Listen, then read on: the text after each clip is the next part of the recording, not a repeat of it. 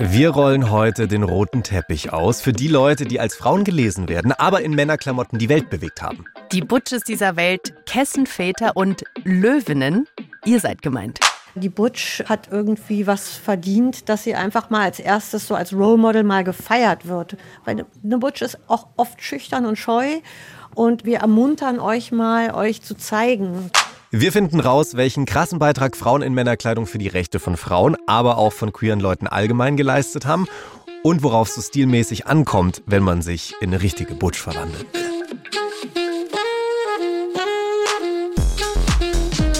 Willkommen im Club. Der queere Podcast von Puls. Mit Kathi Röb und Julian Wenzel. Ich kann euch gar nicht sagen, wie froh ich bin, dass wir diese Folge heute machen, weil heute geht es um Leute, die sowohl von der Gesellschaft als auch von der queeren Community ganz oft stigmatisiert werden und unsichtbar gemacht werden und dann so als Mannsweib oder als Kampflesbe beschimpft werden.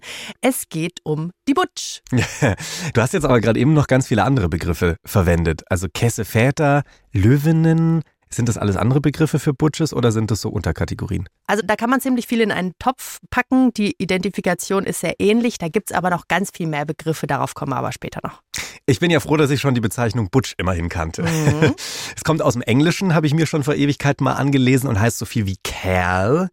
Und das ist eine Selbstbezeichnung von diesen oft ja lesbischen Frauen, die so nach traditionellen Rollenvorstellungen eher maskulin auftreten, also gerne mal Männerklamotten tragen oder halt kurze Haare.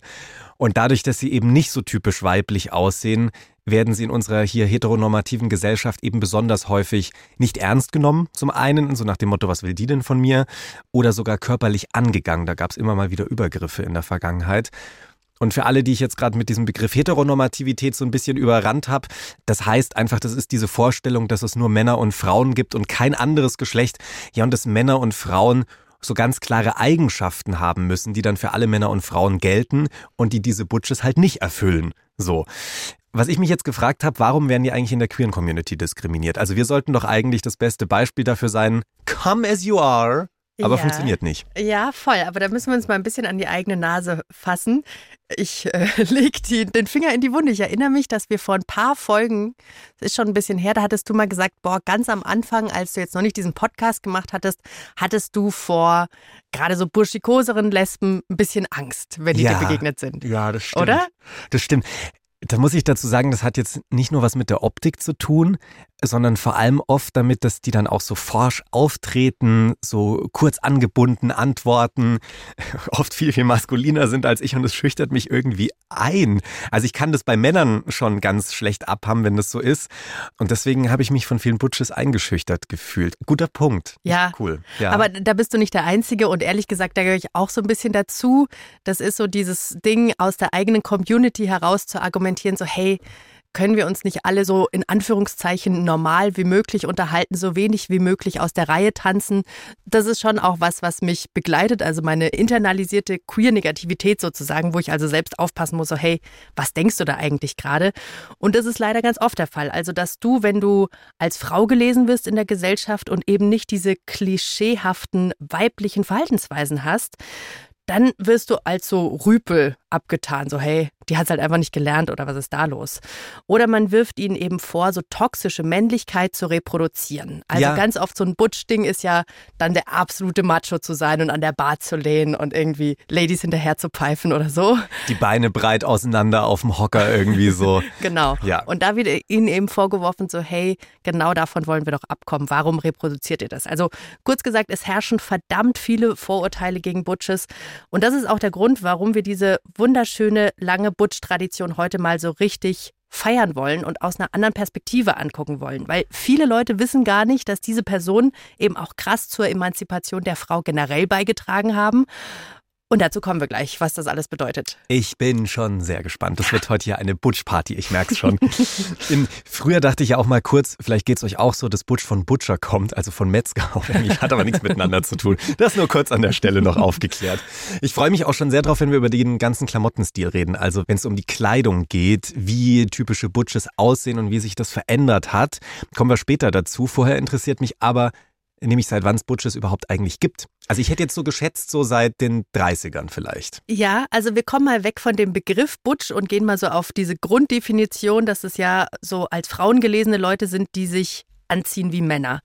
Und die gab es eigentlich schon immer. Weil Kleidung, die war im Laufe der Jahrhunderte für als Frauen gelesene Person auch so eine Art, ihre Freiheit zu leben. Und wenn es um die Gleichberechtigung zwischen Männern und Frauen geht, dann spielt eben Klamotte auch immer eine Rolle. Das hat Susanne Wosnitzka gesagt.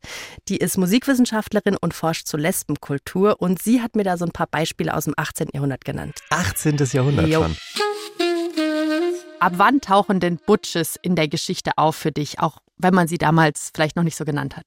Hat es eigentlich schon immer gegeben. Ich forsche vor allem auch mit historischen Zeitungen und da kamen ganz viele Berichte auch raus zu Soldaten, die dann aufgeflogen sind, die halt als Frauen waren, weil das war eine Verdienstmöglichkeit und man konnte frei sein als Frau, weil als Frau konnte man ja nicht einfach so einen Beruf ergreifen und dann selbstständig sein und vor allem gar keine eigene Wohnung anmieten. Man brauchte immer einen Vormund. Und indem man sich als Mann ausgab oder als Mann verkleidete, in dem Sinne nicht von Kleidung, sondern Verkleidung, es haben manche wirklich so raffiniert hinkriegt, dass die nie aufgefallen sind. Ach krass, also dann haben sich Frauen Armeen angeschlossen, Haare ab, ja. ähm, irgendwie mhm. wahrscheinlich Brust abgebunden mhm. oder so mhm. und waren mhm. dann Teil als Soldatinnen, mhm. aber in Undercover sozusagen. Genau, Undercover. Mhm. Wann war das so ungefähr? 18. Äh, Jahrhundert auf jeden Fall. Ich habe rausgefunden, dass es in Holland zum Beispiel relativ normal war. Also da gab es relativ viele. Da hat man über einen bestimmten Zeitraum an die 200 Namen dann rausgefunden. Aber auch nur die, die aufgeflogen sind. Weil die sind dann auf den Schlachtfeldern entweder verwundet und dann hat man sie halt Klamotten auszogen. Oh, so. Würdest du dann auch sagen, dass die Frauen, die sich da als Soldaten verkleidet haben, sage ich mal, aber ja dann auch einfach mitgekämpft haben, dass die dann auch eine lesbische Geschichte gelebt haben? Es gibt einen Fall von einer Prinzessin in Wien, die mit einer, mit ihrer Schwägerin liiert war und die haben ein Liebesverhältnis gehabt und da sind Liebesbriefe und da schwärmen sie halt, wie toll das war, mit ihr in der Badewanne zu liegen.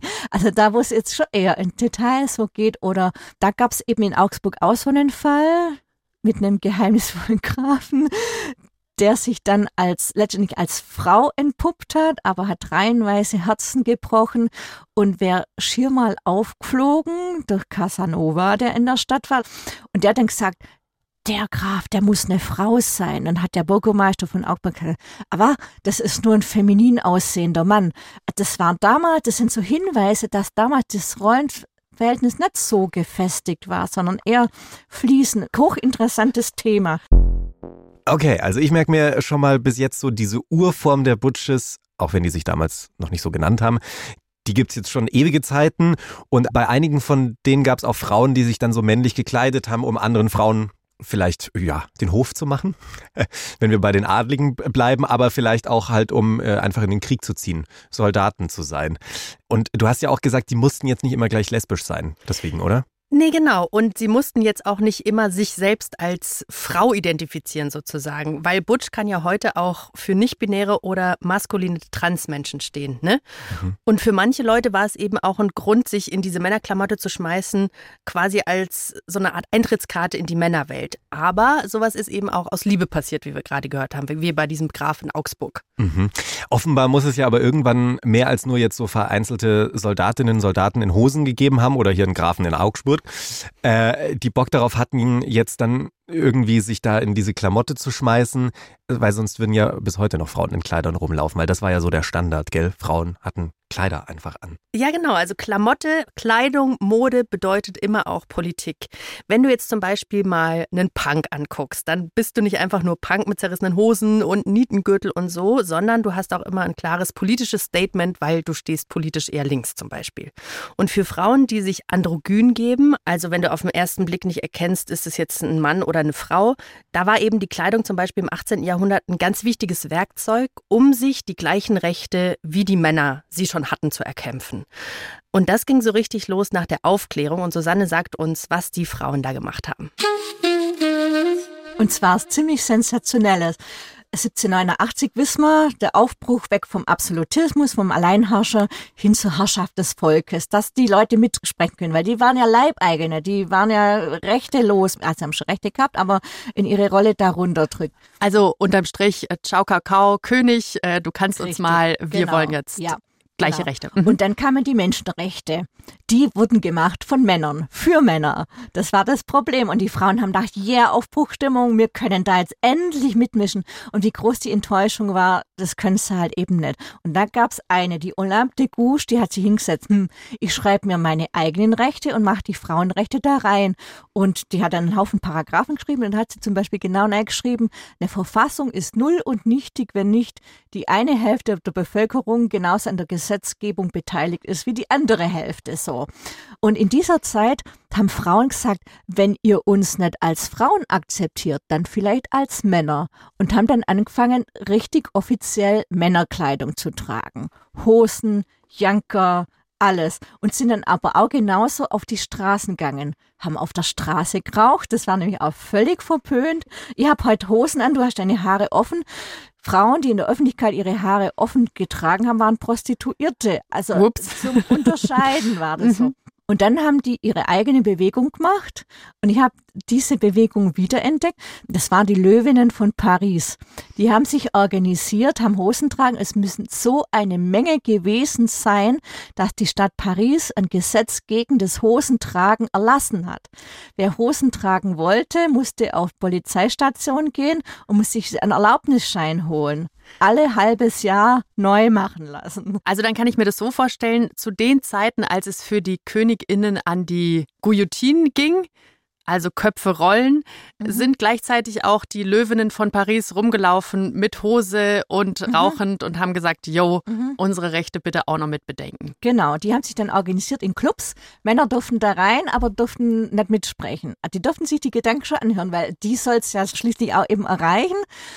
Und die haben sich richtig organisiert und dieses Gesetz zum Hosentragen hat offiziell existiert bis 2013. Also alle, die mit Hosen tragen vor 2013 in Paris waren, waren da eigentlich illegal unterwegs.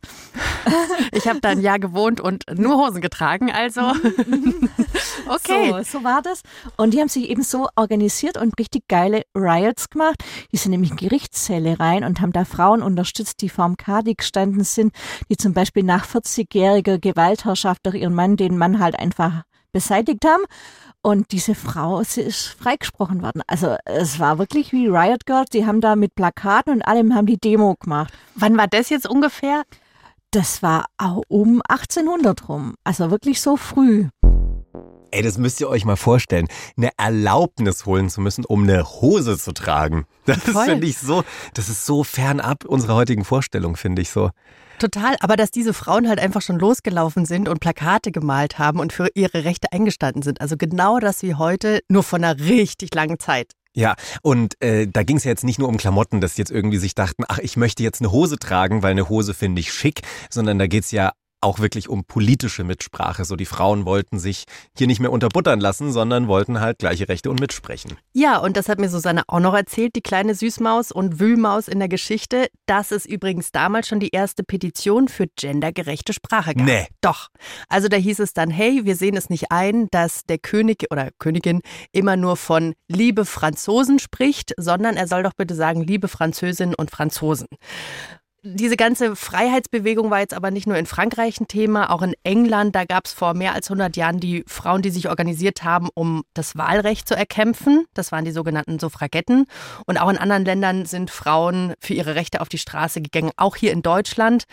Und dass Frauen hier wählen dürfen, das ist ehrlich gesagt noch gar nicht so lange her. Ne? Müssen wir uns immer wieder dran erinnern, gerade mal so seit ein bisschen mehr als 100 Jahren ist es so, seit 1918. Und eben auch wichtig für all diese Errungenschaften waren die Suffragetten. Suffragetten, dieser Begriff ist mir schon so oft begegnet und ich konnte immer nicht so richtig was damit anfangen. Klingt immer so, als würde irgendjemand in der Küche arbeiten, ehrlich gesagt. Das war aber genau das, was ihr nicht, nicht Nein, ausdrücken Sie wollten. hatten auch teilweise Hosen an. Ja, wir galoppieren hier ganz schön durch die Geschichte, merke ich schon. Also jetzt kommen wir so langsam zeitlich, wir haben gerade über 1918 gesprochen, so in den wilden Zwanzigern von Berlin an, oder? Also viele Filme und Serien über die Zeit, wie Babylon Berlin, muss ich natürlich sofort dran denken. Von denen habe ich so dieses Bild im Kopf, vor allem in der großen Stadt in Berlin eben, tragen die Leute immer mehr Hosen oder Frauen auch mal kurze Haare oder haben Sackkleider an. Also nicht mehr so diese femininen, klassischen femininen Formen, sondern das löst sich so langsam ja alles auf. So ein richtiges Aufatmen nach dem, was sich die Frauen da alles so erkämpft haben, habe ich das Gefühl. Auch immer, die Frauenrollen werden ja immer sehr als keck und selbstbewusst dargestellt. Ja, und wichtiger Punkt, was du sagst, in den Städten natürlich. Ja. Also müssen wir auch immer wieder unterscheiden und, und ganz klar sagen, dass das nicht überall so war. Aber ja, in den Städten und in Berlin war dann zum Beispiel die wunderbare Marlene Dietrich, die ist euch vielleicht schon untergekommen. Und das ist so die Ikone dieser Zeit, aber auch eben super wichtig für die Butch-Kultur bis heute. Kurze Erklärung. Marlene Dietrich, das war eine deutsch-amerikanische Schauspielerin, das weiß ich, die vor allem eben so in den 20ern, 30ern super erfolgreich war, weil sie auch diesen Sprung nach Hollywood geschafft hat. Das, wovon ja alle immer geträumt haben. Big Glamour in Hollywood. Und äh, ihr Aussehen hat sie auch weltberühmt gemacht, weil die hatte so ganz dünn gezupfte Augenbrauen, blonde, meistens so seitlich in Wellen gelegte Haare, ganz adrett, ganz, ganz, so ein bisschen so federnd, wenn man so ein bisschen dagegen ge äh, gebounced hat. Was Julian jetzt sehr schön nachmacht. Ja. Und sie hatte so vor allem einen bourgikosen Kleidungsstil, würde man, glaube ich, sagen. Oder hat man zu der Zeit gesagt. Also nach ihr ist ja auch so ein Hosenschnitt benannt. Die Marlene-Hose. Ja. Die trägst du auch ganz oft. Also wenn ihr Kathi mal seht, Marlene-Hose. Marlene Hose ist voll in meinem Kleiderschrank, ja. Ja, also die ist so ziemlich High-Waist äh, sitzt die und geht dann so breit nach unten. Oder? Genau. Ja. Wird, wird unten so richtig breit. Also nicht Schlaghose, aber so, ja. Und die war doch auch die erste Schauspielerin, die so im klassischen Anzug aufgetreten ist. Also so mit Fliege und Zylinder, so kenne ich sie vor allem. Ja, genau. Also so Klamotten hat sie jetzt privat getragen, aber auch im Film. Und weil sie eben so berühmt war, konnte sie sich diese Freiheit überhaupt nehmen. Und die war damals schon sehr verbandelt mit schwulen Leuten, mit lesbischen Leuten, mit denen war sie befreundet und hat sich ganz öffentlich schon für LGBTIQA-Sternchen-Rechte eingesetzt und war auch in einer offenen Beziehung mit einer Frau. Das ist so ein Ding, da frage ich mich immer, ist das ein Mythos oder ist das offiziell bestätigt? Weil alle reden da immer drüber, so Marlene als die große lesbische, als das große lesbische Vorbild, aber war Ja. das so? Also ich habe da ein Interview gefunden, eine Interviewpassage, die ist sehr aufschlussreich. Da wird sie gefragt, na, wie ist es denn eigentlich so mit der lesbischen Liebe? Dann war sie einen Moment ruhig, hat ein bisschen überlegt und dann gesagt, ach, wissen Sie, und dann so ein bisschen brummig, da gibt's einen Mann, dann liegt da eine Frau und dann legt er sich drauf und dann passiert's halt. So ist's auch bei den Frauen. Könnten Sie das ein bisschen genauer beschreiben? Ja, schon. Ah, diese Anspielungen immer. Oh, ja. man, man hat natürlich nicht offen gesagt, ja, ich bin lesbisch, deswegen kann ich dir das erzählen. Aber das ist schon ziemlich eindeutig und für die Zeit krass. Also ich äh, erinnere mich da zum Beispiel auch an diesen äh, Film Marokko, wo sie, wo sie vorkommt. Und da küsst sie ja auch eine andere Frau. Und das war damals so ein fettes Ding, so Marlene küsst eine andere Frau. Und alle waren so, ui, unser großes Vorbild. Aber die spielt ja halt auch einfach oft so starke, unabhängige Frauen, die sich dann so gegen Männer durchsetzen konnte. Gell? Ja. Ich muss gestehen, für mich hat Marlene bisher nicht so eine große Rolle gespielt. Ist halt auch einfach schon gut 100 Jahre her. Also äh, ist jetzt nicht so ein Idol oder ein Vorbild, was ich jetzt bisher habe. Ich merke nur immer, wenn dieser Name fällt, dann bekommen ganz viele Leute glasige Augen und werden so ganz nervös und sagen so, oh, unsere Marlene. Ja, ich habe einen Film mit ihr gesehen, da war ich viel zu jung und da hat sie keine lesbische Rolle gespielt, aber eben so eine ganz starke, unabhängige Frau. Und dann habe ich mich Hals über Kopf in sie verliebt. Und wenn wir eben über Frauen in Männerklamotten reden, dann unbedingt auch über Marlene. Ja, unbedingt. Also 20er, 30er Jahre mit Marlene als großem Vorbild, aber das ist ja immer noch nicht so der Butch-Stil, den ich jetzt so im Kopf habe. Also mit Zylinder und Frack. Das ist jetzt nicht das mit Holzfällerhemd, was ich so im Kopf habe. Nee, da kommen wir aber gleich dazu. Davor kam jetzt aber erst noch mal eine Zeit in Deutschland, die müssen wir einfach benennen, weil es einfach ein krasser Einschnitt war. Das war die Nazi-Zeit. Und da sollten jetzt Frauen hinter den Herd sich um die Kinder kümmern, Röcke tragen. Und da war eben nichts mehr mit diesem Versuch der Gleichberechtigung. Und dann, nach dem Ende des Zweiten Weltkriegs, gut 20 Jahre später erst, dann ging es los mit den 68ern. Also die Leute sind auf die Straße gegangen, haben zusammen protestiert und Frauen haben zusammen für ihre Rechte gekämpft. Und dann eben auch Hosen getragen. eben diese Studentenrevolte, wie es heißt, das war nicht nur Studenten, weil Frauen haben eigenes Selbstbewusstsein gekriegt, haben dann eben ja, wenn immer bei euch nicht, dann machen wir unsere eigenen Frauenzentren, Lesbenzentren, alles drin. Und die Hose, da Symbol war dann die lila Latzhose.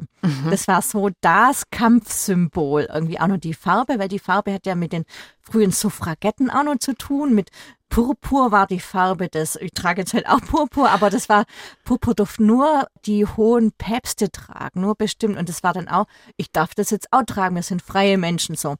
Und dann ging das da weiter und die Butchers, die klassischen Butchers, die haben halt auch eine kurze Haare gehabt. Und Frauen mit kurzen Haaren sind oft angekreidet worden als Mannweiber. Das hat natürlich mit Rebell, man will nicht mehr so klassisch aussehen oder wie man so aufgewachsen ist. Vielleicht. Also hat ja jeder ihre eigenen Motive so und das finde ich total spannend. Ich sage immer, macht, lebt es, macht es, probiert's aus. Scheißegal, ob blau, grün, schwarz, abrasiert, Hälfte, wurscht, macht es, lebt euer Lebenszeit frei, so. Word, Susanne. Sehr schöne, empowernde Worte von ihr. Cool. Und äh, wenn wir uns jetzt heute auf der Straße umgucken, dann können Frauen natürlich alles tragen. Also zumindest in Deutschland und in, ich sage jetzt mal, halbwegs offenen Familien oder Kreisen ist es ja überhaupt keine Diskussion mehr so.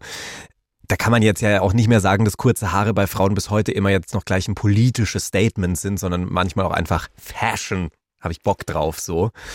Äh, von daher frage ich mich jetzt so ein bisschen, was Butches heute dann eigentlich sind. Ja, dazu habe ich mit Till geredet aus der Butch-Community. Und für Till ist Butch-Sein heute so eine Art von Attitude. Das hat schon ganz viel mit Styling und Klamotten zu tun. Und Spoiler, Butches tragen heute nicht nur klischeemäßig Holzfällerhemden, okay. sondern noch ganz viel mehr. Und das hat mir Till erzählt, als wir zusammen in Berlin in einem Second-Hand-Laden waren, um für mich ein Butch-Outfit zu shoppen. Ich würde jetzt tendenziell so in die Holzfällerhemden-Richtung okay. laufen. Machen wir. Ist ja aber auch vielleicht ein bisschen eng gedacht. Nach was soll ich denn überhaupt gucken, wenn ich sage, ich würde gern aussehen wie eine Butch? Gut, das äh, Holzfällerhemd ist das Klischee, aber wie gesagt, das war so, ein, so mal in den 80er Jahren so ein klassisches Accessoire, wo man sagen würde, daran kann man das vielleicht festmachen. Das andere ist natürlich so ein ganz klassischer Anzug, richtig mhm. Männeranzug mit Krawatte, Fliege, auch so wirklich, ja, so Dandy-Style wäre auch was, was Spaß macht. Till geht jetzt schon mal zu den Hemden und Jacketts. Nadelstreifen-Ding, dunkel Nadelstreifen. Es gibt verschiedene Schnitte, ne? Das da hast du natürlich die Chance zu sagen, je nach Körper kann ich vielleicht ein Sakko finden, was an Jetzt bei meinen Schultern, die sind breit, die sind schmal, ich habe so und so eine Oberweite. Auf der anderen Seite es ist halt immer eine Challenge auch, dass der Frauenkörper super aussieht in so einem klassischen Männerhemd und auch in einem Anzug. Also wollte gerade sagen, ne? also zwei Sachen, die da in, in, im Weg stehen, sind meine Brüste. Genau. Ja, und das ist das, äh, was dann bei der Männerfashion natürlich kann man ihnen jetzt nicht vorwerfen, dass da jetzt nicht gedacht ist, ne? dass sie sagen, okay. Und das heißt ja auch, dass ich das jetzt nicht irgendwie abbinden muss, müsste oder so, um butch zu sein. Finde ich nicht. Also das geht äh, ganz klar, finde ich überhaupt nicht, dass man da jetzt irgendwie ähm, die Brust versteckt oder so. Wenn es eine Butch gibt, die sich ihre Brust irgendwie wegbinden möchte, sagt, das fühle ich mich mehr butschig, ist das genauso cool wie eben zu sagen, ja, das gehört gerade zu mir. Mega, ja, dann suchen wir doch schon mal hier diesen Nadelstreifen, nehme ich gleich mal mit. Da hinten sind die Pumps, die lassen wir heute mal aus, das weiß ich. Uh, jetzt sind wir bei den Krawatten gelandet. Und bei den Fliegen. Du hast jetzt eine rausgezogen, die ist so dunkelbraun und weiß. Ehrlich gesagt hätte ich keine Ahnung, wie ich eine Fliege binde. Ja. Da musst du mir dann helfen. Guck mal, hier ist so eine Samtfliege. Nimm mal die auch mit. Nehme noch die mit. Cool. Also Till wirbelt hier durch den Laden auf 1,5 Geschwindigkeit, habe ich das Gefühl, und kramt mir hier einige Sachen raus. Ich freue mich schon sehr auf die Umkleide. Und nicht nur Kati, ich freue mich auch schon drauf, dich aus der Umkleide herauskommen zu hören und zu ja. sehen. Also jetzt sind wir auf jeden Fall weg von der ganzen Geschichtserzählerei bis hierhin, sondern zum Butchlook von heute gekommen, so wie Butches heute aussehen. Aber nur, dass ich das jetzt nochmal richtig checke. Also die Butch von heute, die trägt auch gerne Anzug Anzug. Entschuldigung, ich wollte gar nicht so schockiert klingen. Ja, also es gibt ganz unterschiedliche Bezeichnungen und es das heißt jetzt auch nicht, dass du voll deinen Stil durchziehen musst, wenn du sagst, hey, ich, ich fühle mich butschig oder ich fühle mich als butsch. Aber ich habe euch jetzt mal so ein paar Beispiele rausgeholt. Es gibt unwahrscheinlich viele, zum Beispiel der Dandy-Style. Das mhm. kommt schon, geht schon so ein bisschen in die Richtung von Marlene Dietrich. Also das heißt, du hättest dann so eine Schiebermütze auf und Hosenträger und Hemd und Jackett und so. Also gehst so ein bisschen in der Zeit zurück eigentlich auch mit deinem Und ein Style. bisschen schicker. Genau, ein bisschen schicker. Und dann gibt es auch noch die Stone Butch. Also die Stone Butch bedient sich einfach, was die Klamotte angeht, aber auch so was Gang und Verhalten angeht, schon sehr aus diesem stereotypischen männlichen Kleiderschrank sozusagen. Und äh, Stone Butch kann jetzt aber auch bedeuten, dass die Person beim Sex einfach dominanter ist. Okay. Und dann gibt es auch noch die Soft Butch, das ist so die Light-Version der Stone Butch, wie, wie, der Name schon sagt. Und da könnt ihr mich jetzt korrigieren, aber für mich ist zum Beispiel eine Kristen Stewart total die Soft Butch. Okay, was macht Kristen Stewart zur Soft Butch? Also die hat nur so ein paar maskuline Elemente und was das Verhalten angeht, so die Gangart und so, da ist sie so ein bisschen eher so so schluffy, aber auch breitbeinig. Ah, so ein ja, bisschen so ein laid bisschen, back. Ja, genau. Ja, ja, okay. Also das jetzt zu meiner sehr subjektiven Einschätzung. Was ist eine Softbutch? Aber das kann ja jeder Mensch für sich ganz individuell auslegen auch. Ja, wenn ihr Bock habt, diese ganzen Begriffe nochmal mit Bildern versehen, irgendwie euch durch den Kopf gehen zu lassen, checkt einfach mal bei uns auf Instagram aus. Da packen wir euch die Beschreibungen und ein paar Bilder dazu. Und sagt uns auch gerne, welche Begriffe ihr so nutzt. Schreibt es uns einfach auf Instagram. At Willkommen im Club. Yes. Heißen wir da. Und wenn ihr jetzt auch mal Lust habt, ein paar Butches zu erleben, dann geht das besonders gut wo? In, In Berlin, Berlin. natürlich. Ich hoffe aber nicht im Zoo. Nein, So klingt's nein, grad ein bisschen. nein, weil da gibt es einfach eine riesengroße Community und die hat sich auf die Fahne gerückt, die Butches voll in den Mittelpunkt zu stellen. Also es gibt zum Beispiel das Butch Barfly Kollektiv, die veranstalten dann Abende, wo sich ganz viele Butches treffen können. Und es gibt auch noch den Butch Walk. Und den hat unter anderem Till ins Leben gerufen. Till haben wir oben schon kennengelernt. Den gab es letztes Jahr zum ersten Mal. Dieses Jahr soll es den wieder geben im Sommer. Und Till hat mal erzählt, was da eigentlich so passiert.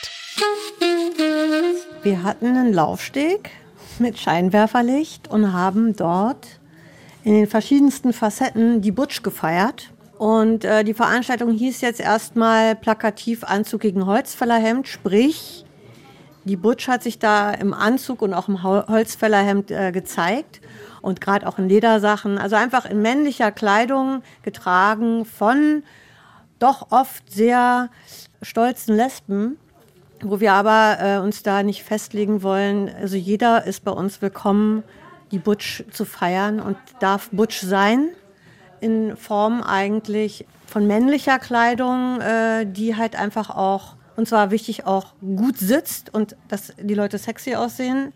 Warum war es dir wichtig oder euch wichtig, dass ihr die Butch auf den Laufsteg bringt?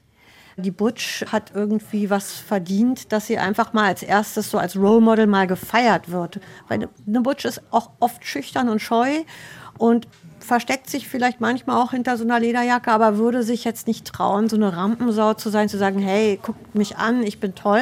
Das sind oft auch sehr scheue, schüchterne Menschen, wo wir gesagt haben, wir feiern euch mal, eine, wir, wir ermuntern euch mal, euch zu zeigen. Schüchtern und scheu, das ist ein guter Punkt. Also so dieses übertrieben männliche, was mich dann auch oft abgeschreckt hat, dass es eher so eine Maskerade ist und dahinter auch ganz liebenswerte Personen natürlich stecken. So, das geht dann oft ein bisschen unter. Danke, Till, dass du es nochmal so ein bisschen rausgehoben hast. Jetzt reicht's mir aber hier mit Wissenswerten über Butches. Ich will jetzt wissen, Kathi, was bei dir aus der Klamotte wurde. Äh, Weil Kathi hat sich für uns ja auch in einen Anzug geschmissen. Ja. Und ich will wissen, was draus geworden ist. So Leute, ich habe euch jetzt einfach mal mitgenommen in die Umkleidekabine. Ich muss sagen, ich habe mir das jetzt angelegt, also so, eine, so einen ganzen Anzug sozusagen. Ich habe mega breite Schultern und das fühlt sich ganz gut an. Meine Haare sind jetzt so ein bisschen störend, die sind vielleicht zu lang. Ich bin sehr, sehr gespannt, was Till sagt, weil ich glaube, Till hat ein sehr strenges Auge. Ich gehe mal raus. Kommt mit. Till? Na, Das ist ja schon mal, ey, sehr cool. oder? Der Anzug ist mega. Guck mal, auch hintenrum. Sitzt wie eine Eins. Der Anzug ist cool. Der Anzug ist wirklich, der ist richtig gut. Aber Was, was ist Butchmode für dich? Die Essenz ist in erster Linie, ich, ich trage das, was ich für mich als Wohlfühlkleidung empfinde, worin ich mich wohlfühle, unabhängig davon, wie das Außen das wahrnimmt.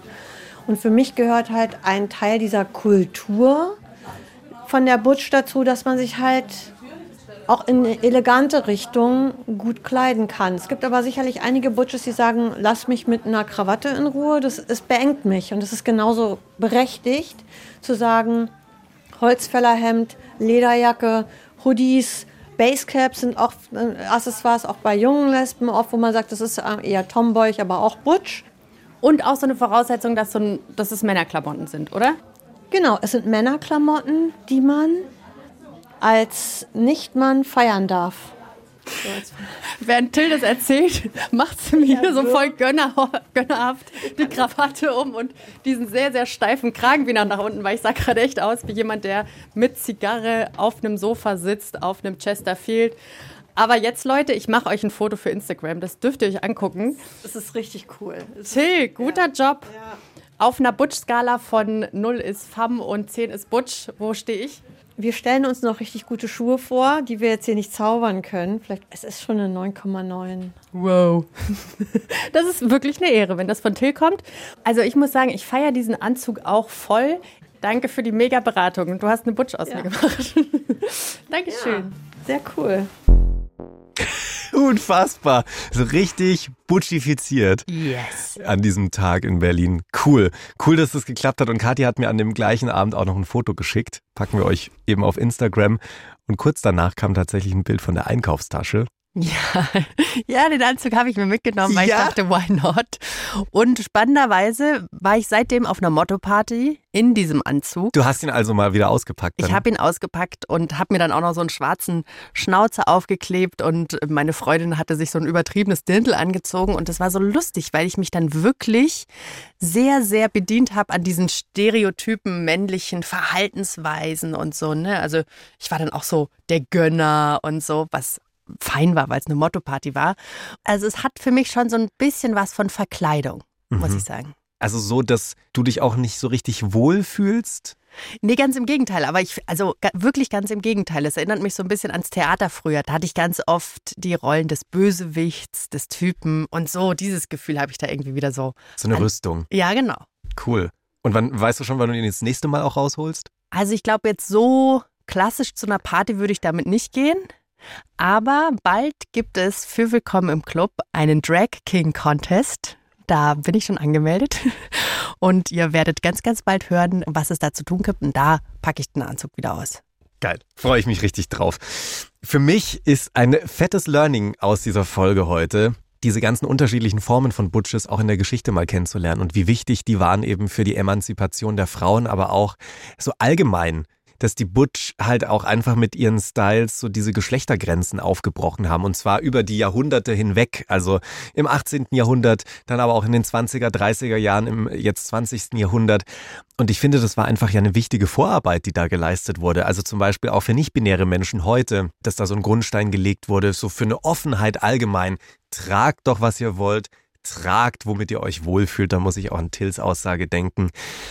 Ich fühle mich ein bisschen schlecht, dass ich vor der Folge dachte, ein Butch-Style kann gar nicht so divers sein, dass ich da wirklich sehr klischeehaft nur ans Holzfällerhemd gedacht habe als erstes. Ja, das ist auch so ein Learning für mich. Ich bin mega froh, dass es diesen Butchwalk gibt und dass einfach mal gezeigt wird, hey, hier sind wir.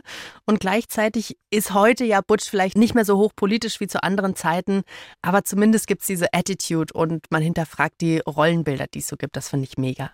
Ich würde behaupten, meine Angst ist äh, deutlich abgebaut.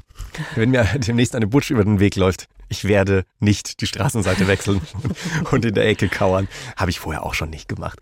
Nee, aber äh, war sehr aufschlussreich und nächste Woche machen wir aufschlussreich weiter. Und zwar schon wieder ein Ausflug nach Berlin fällt mir gerade auf. Da schauen wir uns eine nicht so schöne Seite der Stadt an. Und zwar, wie geht's eigentlich queeren Menschen, die wohnungs- oder obdachlos sind? Und da gibt es gar nicht mal so wenige von. Wichtiges Thema also. Wir hören uns nächste Woche. Bis dann. Redaktion Mila Hahner, Kathi Röb und Alex Reinsberg. Produktion Hanna Meyer.